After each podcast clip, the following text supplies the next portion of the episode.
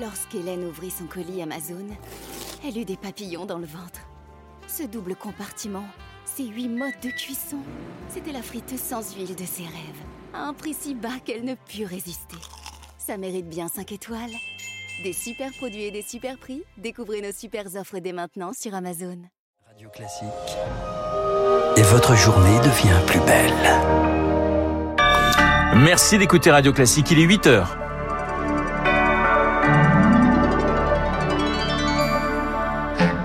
La matinale de Radio Classique avec Renaud Blanc.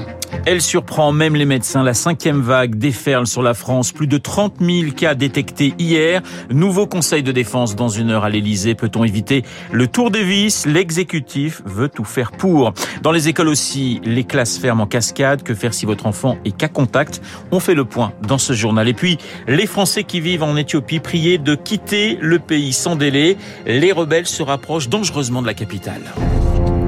Radio classique. le journal de 8 heures nous est présenté par Lucille Bréau. Bonjour Lucille. Bonjour Renaud, bonjour à tous. À la une, une troisième dose contre la cinquième vague de Covid. Faut-il généraliser le rappel vaccinal, renforcer le télétravail, étendre le port du masque? Autant de questions sur la table d'un énième conseil de défense ce matin. la cinquième vague surprend même les médecins par sa fulgurance. Plus de 30 000 nouveaux cas détectés hier. En 10 jours, le nombre de contaminations a doublé et d'autres indicateurs préoccupent. 6000 classes sont fermées aujourd'hui dans tout le pays. Comment éviter l'emballement à l'école? C'est tout l'enjeu, Victoire Fort. Pour éviter que les classes ferment en cascade, Jean-Michel Blanquer relance le triptyque tester, tracer, isoler. 6000 classes sont fermées. Nous déployons les tests, les tests salivaires, mais aussi de nouvelles expérimentations que peut-être nous élargirons ces prochains temps pour tenir compte de la situation. Ces expérimentations ont lieu dans dix départements français. Lorsqu'un cas positif est avéré, toute la classe est testée et seuls les autres camarades positifs s'isolent. Pas de fermeture automatique de classe donc. Mais Guylaine David, co-secrétaire générale du SNUPP-FSU, doute que ce protocole soit applicable à l'ensemble du territoire plus il y aura euh, de, cas de Covid, plus il faudra tester. Ce système ne fonctionne, et le ministère le dit lui-même, que s'il y a une très forte réactivité du laboratoire et des tests qui reviennent rapidement. On craint aussi que euh, avec cette vague importante, il y ait beaucoup de tests et du coup, on aura euh, très certainement du mal à, à tester tout le monde et avoir des résultats rapidement. Et puis, cela ne permet pas de maintenir les classes ouvertes lorsque c'est l'enseignant qui a contracté le Covid. Les syndicats s'agacent du manque de remplaçants alors que l'épidémie reprend. Alors, dans ce contexte, faut-il aller jusqu'au couvre-feu, voire pire, au confinement? On ne peut pas l'écarter, lâche ce matin le professeur Arnaud Fontanet du Conseil scientifique dans les colonnes du Parisien. Conseil de défense à distance, tout seul dans son bureau pour Jean Castex, texté positif lundi soir au Covid. Il n'est plus seul au gouvernement.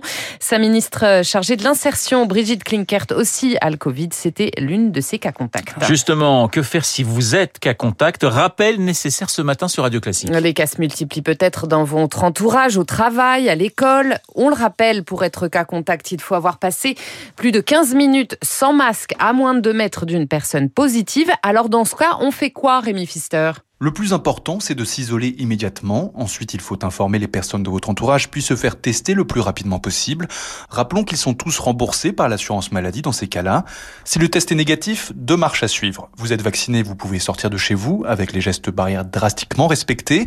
Un deuxième dépistage doit tout de même être fait une semaine après.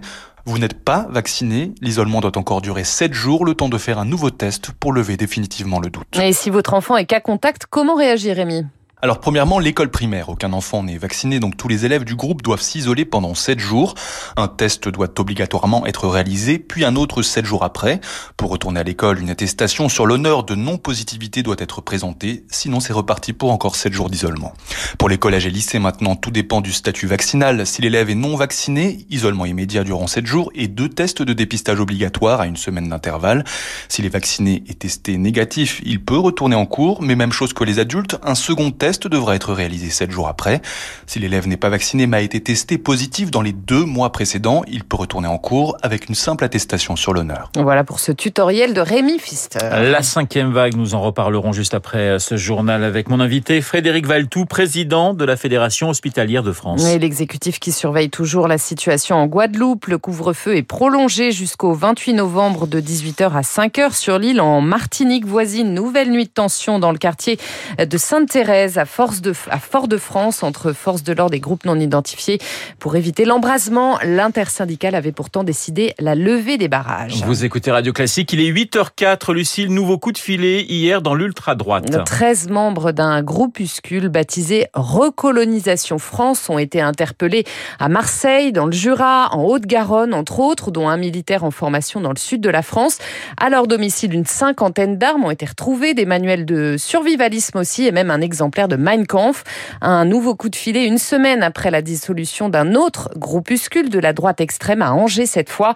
Des groupes qui prolifèrent, comme l'explique le spécialiste de l'extrême droite Jean-Yves Camus. Ces gens croient que la population de, entre guillemets, français de souche a été remplacée par des gens issus de l'immigration. Par conséquent, il faut les bouter en dehors du territoire national. C'est toute cette mouvance-là que le renseignement regarde de près, parce qu'il est vrai que depuis le début du quinquennat, le nombre de dossiers terroristes liés à cette mouvance a augmenté. On a un autre fantasme, c'est la question de l'opposition au pass sanitaire. Cette pandémie, si elle existe, elle est instrumentalisée par nos gouvernants pour établir une sorte de dictature qui serait en train de s'implanter. Le politologue Jean-Yves Camus au micro d'Éric Kioch pour Radio Classique. C'est un arrêt sans Bernard Tapie mais pas sans enjeu. La Cour d'appel de Paris rend sa décision aujourd'hui dans l'affaire de l'arbitrage présumé truqué du Crédit Lyonnais. Les cinq autres prévenus dans ce dossier seront fixés sur leur sort, à commencer par l'avocat historique de l'homme d'affaires. Pour Karim Benzema, c'est l'heure du jugement dans l'affaire de la sextape.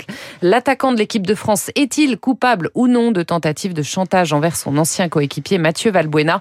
Le tribunal correctionnel de Versailles se prononce ce matin. En direction à présent l'Éthiopie où les rebelles continuent d'avancer vers la capitale Addis Abeba. Et les Français qui s'y trouvent encore sont priés de quitter le pays sans délai. L'ONU va également évacuer d'ici demain les familles de ses employés internationaux. Les combattants rebelles auraient en effet atteint la localité de Debrecina. C'est à 190 km seulement de la capitale. C'est ce que détaille Éloi Fiquet. Il est chercheur à l'EHESS et spécialiste de l'Éthiopie. Debrecina se situe sur une passe stratégique, c'est une sorte de col.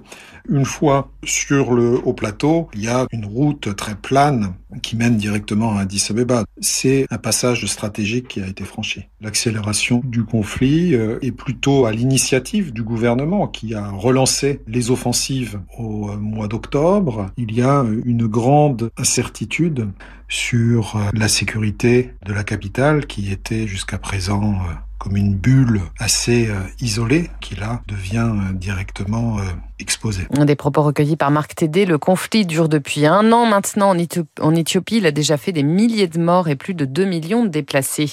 Et puis c'est une première dans l'histoire de la conquête spatiale. La NASA vient de lancer sa première mission de défense pour dévier la trajectoire d'un astéroïde. Attention, baptisé DART, fléchette en anglais. Elle a décollé il y a un peu plus d'une demi-heure. Merci Lucille. Le journal de 8 heures présenté par Lucille Bréau que vous retrouverez à 9 h pour un prochain point d'actualité. Pratiquement 8h08 sur Radio classique. Dans un instant, l'édito politique de Guillaume Tabar et puis mon invité, Frédéric Valtou, président de la Fédération hospitalière.